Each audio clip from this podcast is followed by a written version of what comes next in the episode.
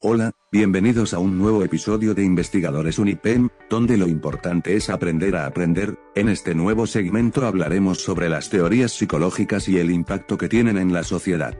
Las teorías psicológicas proporcionan modelos para entender comportamientos, pensamientos y emociones humanas. Es cierto que el concepto de teoría no tiene el mismo significado en el lenguaje popular que en la ciencia. Muchas veces decimos es solo una teoría. Sin embargo, en la ciencia, una teoría es algo distinto.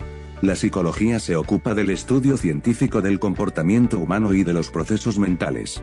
También intenta explicar por qué hacemos lo que hacemos y cómo lo hacemos. A lo largo del tiempo, han existido multitud de teorías psicológicas. Por ello, a veces, resulta complicado entender los diferentes razonamientos y nos podemos perder entre las diversas perspectivas. Las teorías psicológicas tienen dos componentes básicos. 1.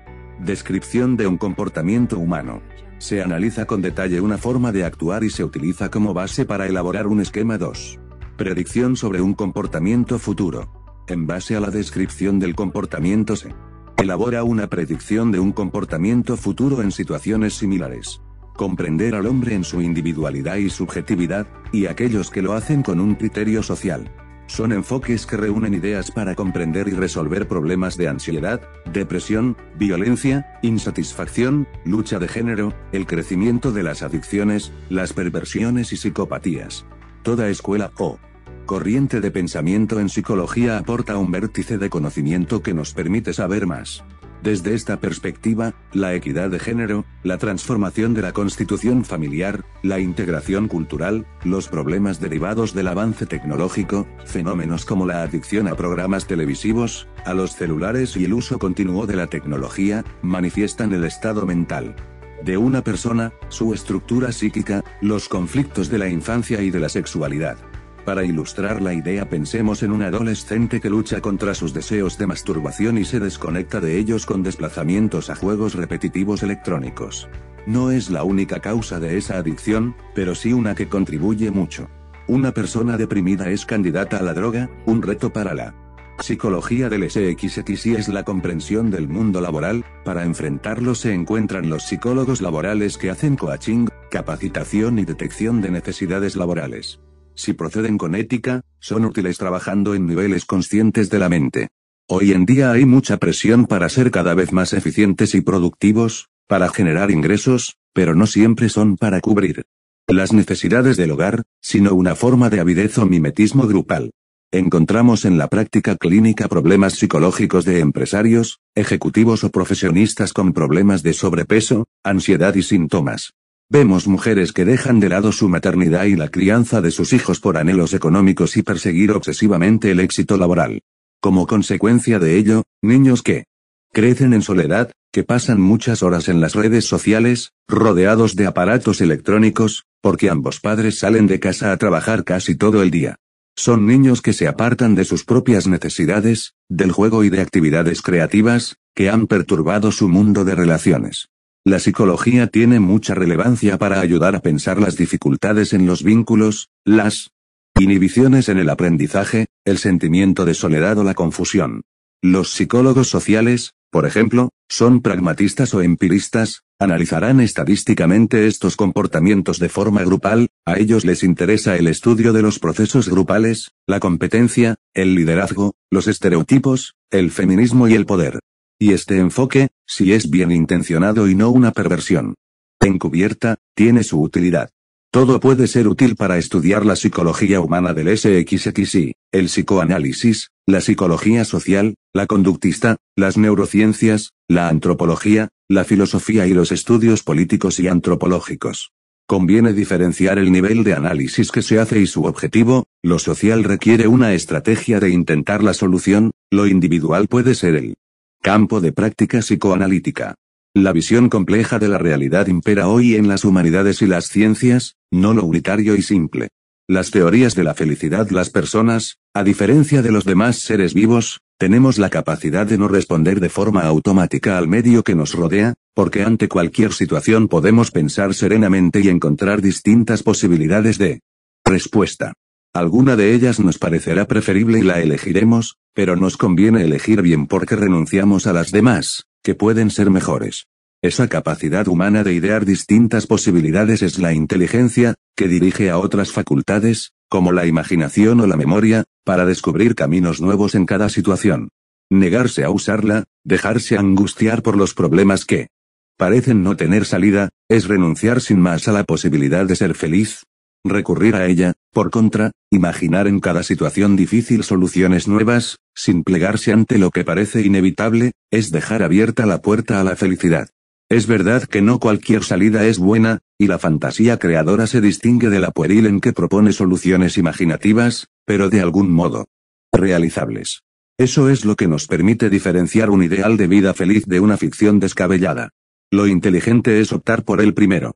La psicología positiva fue definida por Seligman, 1999, como el estudio científico de las experiencias positivas, los rasgos individuales positivos, las instituciones que facilitan su desarrollo y los programas que ayudan a mejorar la calidad de vida de los individuos, mientras previene o reduce la incidencia de la psicopatología. Fue definida también como el estudio científico de las fortalezas y virtudes humanas, las cuales permiten adoptar una perspectiva más abierta respecto al potencial humano, sus motivaciones y capacidades. Está científicamente aprobado que el desarrollo de emociones positivas favorece la salud, el crecimiento personal y el bienestar. Una actitud positiva aumenta los recursos intelectuales, físicos y sociales de las personas, para que puedan responder de la mejor manera cuando se presentan situaciones inesperadas o difíciles. Es decir, se asume que una persona que tiene desarrollada una actitud positiva logra ser más resiliente y promueve a través de las emociones positivas la capacidad en afrontar, de forma autónoma y efectiva, situaciones que provocan estrés o cualquier daño psicopatológico en personas con una actitud pesimista. María Martina Casullo, la principal representante de la psicología positiva en la Argentina, ubicaba en la década de 1980 el surgimiento del concepto de promoción de la salud, que anticipa el enfoque salugénico en el campo de las ciencias sociales. Psicología El amor El amor, es una emoción humana y compleja que nos cuesta comprender e interpretar. En general, se tiene una idea del amor muy idealizada, en la que se ve como un valor ensalzado, puro, universal, eterno e irracional que supera todas las barreras. Cuando hablamos de este tipo de amor, nos referimos al amor romántico, exclusivo de la cultura occidental y de la época actual.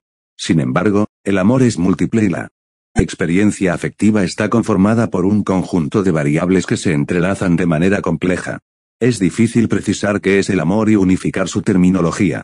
Durante décadas, nuestra sociedad se ha preocupado en especial por la educación intelectual y sus rendimientos y ha descuidado el aspecto afectivo.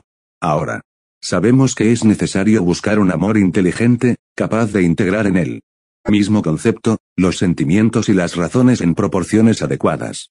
El amor no solo hay que sentirlo, sino incorporarlo a nuestro sistema de creencias y valores. Teoría triangular de Robert Sternberg La comprensión que tenemos sobre el amor cambió en 1986 con la publicación del psicólogo Robert Sternberg, cuando explicó la teoría triangular del amor. Para Sternberg, las relaciones pueden tener una combinación de tres elementos fundamentales, o podrían tener los tres, intimidad, I, pasión, P, y compromiso, C, que, siguiendo una metáfora geométrica, ocuparían los vértices de un supuesto triángulo. El área del triángulo nos indica la cantidad de amor sentida por un sujeto y su forma geométrica, dada por las interrelaciones de los elementos, expresaría el equilibrio o el nivel de carga de cada uno de los componentes. En la relación de pareja, cada miembro de la pareja puede percibir el nivel de los tres componentes del amor del otro de un modo muy diferente a como uno mismo juzga su propio nivel de implicación. Por lo tanto, pueden surgir discrepancias en un triángulo entre lo que experimenta un miembro y lo experimentado por el otro. Además, a lo largo del tiempo, estos tres componentes van evolucionando de modo diferente, de tal forma que la relación que tenemos con nuestra pareja puede cambiar con el paso del tiempo. Cada uno de los tres elementos básicos del amor tiene una evolución temporal diferente. La intimidad se desarrolla gradualmente conforme avanza la relación y puede continuar siempre creciendo, aunque es un crecimiento más rápido en las primeras etapas. La pasión, por su parte es muy intensa al principio y crece de forma vertiginosa, pero suele decrecer conforme la relación avanza, estabilizándose en niveles moderados. El compromiso, por último, también crece más lento que la intimidad al principio, y se estabiliza cuando las recompensas y costes de la relación aparecen con nitidez. hay que tener en cuenta que, en la mayor parte de las relaciones amorosas, ninguno de los componentes se desarrolla aisladamente de los otros dos. Los tres componentes básicos del amor, intimidad, se refiere a los sentimientos dentro de una relación que promueven el acercamiento, el vínculo, la conexión, y principalmente la revelación mutua. La clave de la intimidad está en la autoexposición mutua de los miembros de la pareja, en salir de nosotros mismos y mostrarnos tal como somos en proceso de confianza y aceptación mutua, sin olvidar que, a la vez, es necesario fomentar el desarrollo de una personalidad autónoma e independiente. Pasión, estado de intenso deseo de unión con el otro, como expresión de deseos sin necesidades, gran deseo sexual o romántico, acompañado de excitación psicológica. No cabe duda que la relación sexual plenamente satisfactoria, si bien no es la condición única para el mantenimiento de la pareja, sí es un factor muy importante. En la pasión influye la química del amor.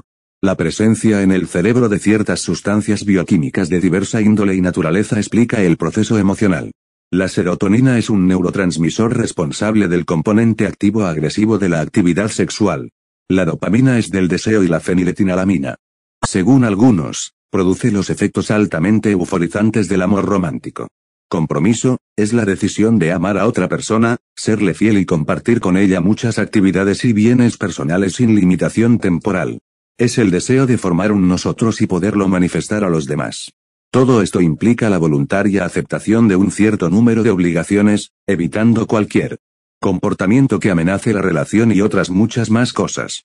Teoría del aprendizaje por descubrimiento Esta teoría fue concebida por el ya citado Jerome S.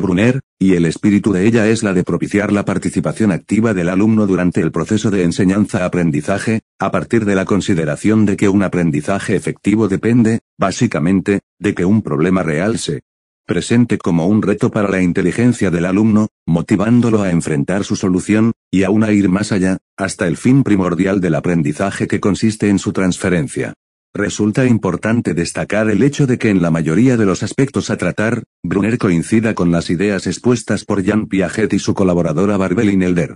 Por último vamos a abordar las siguientes interrogantes que surgen del estudio de estas teorías. ¿Cómo podemos implementar la psicología positiva y de la felicidad en nuestras aulas? Predicando con el ejemplo, empezando con llegar positivo al aula y cuidando que nuestros problemas personales no afecten.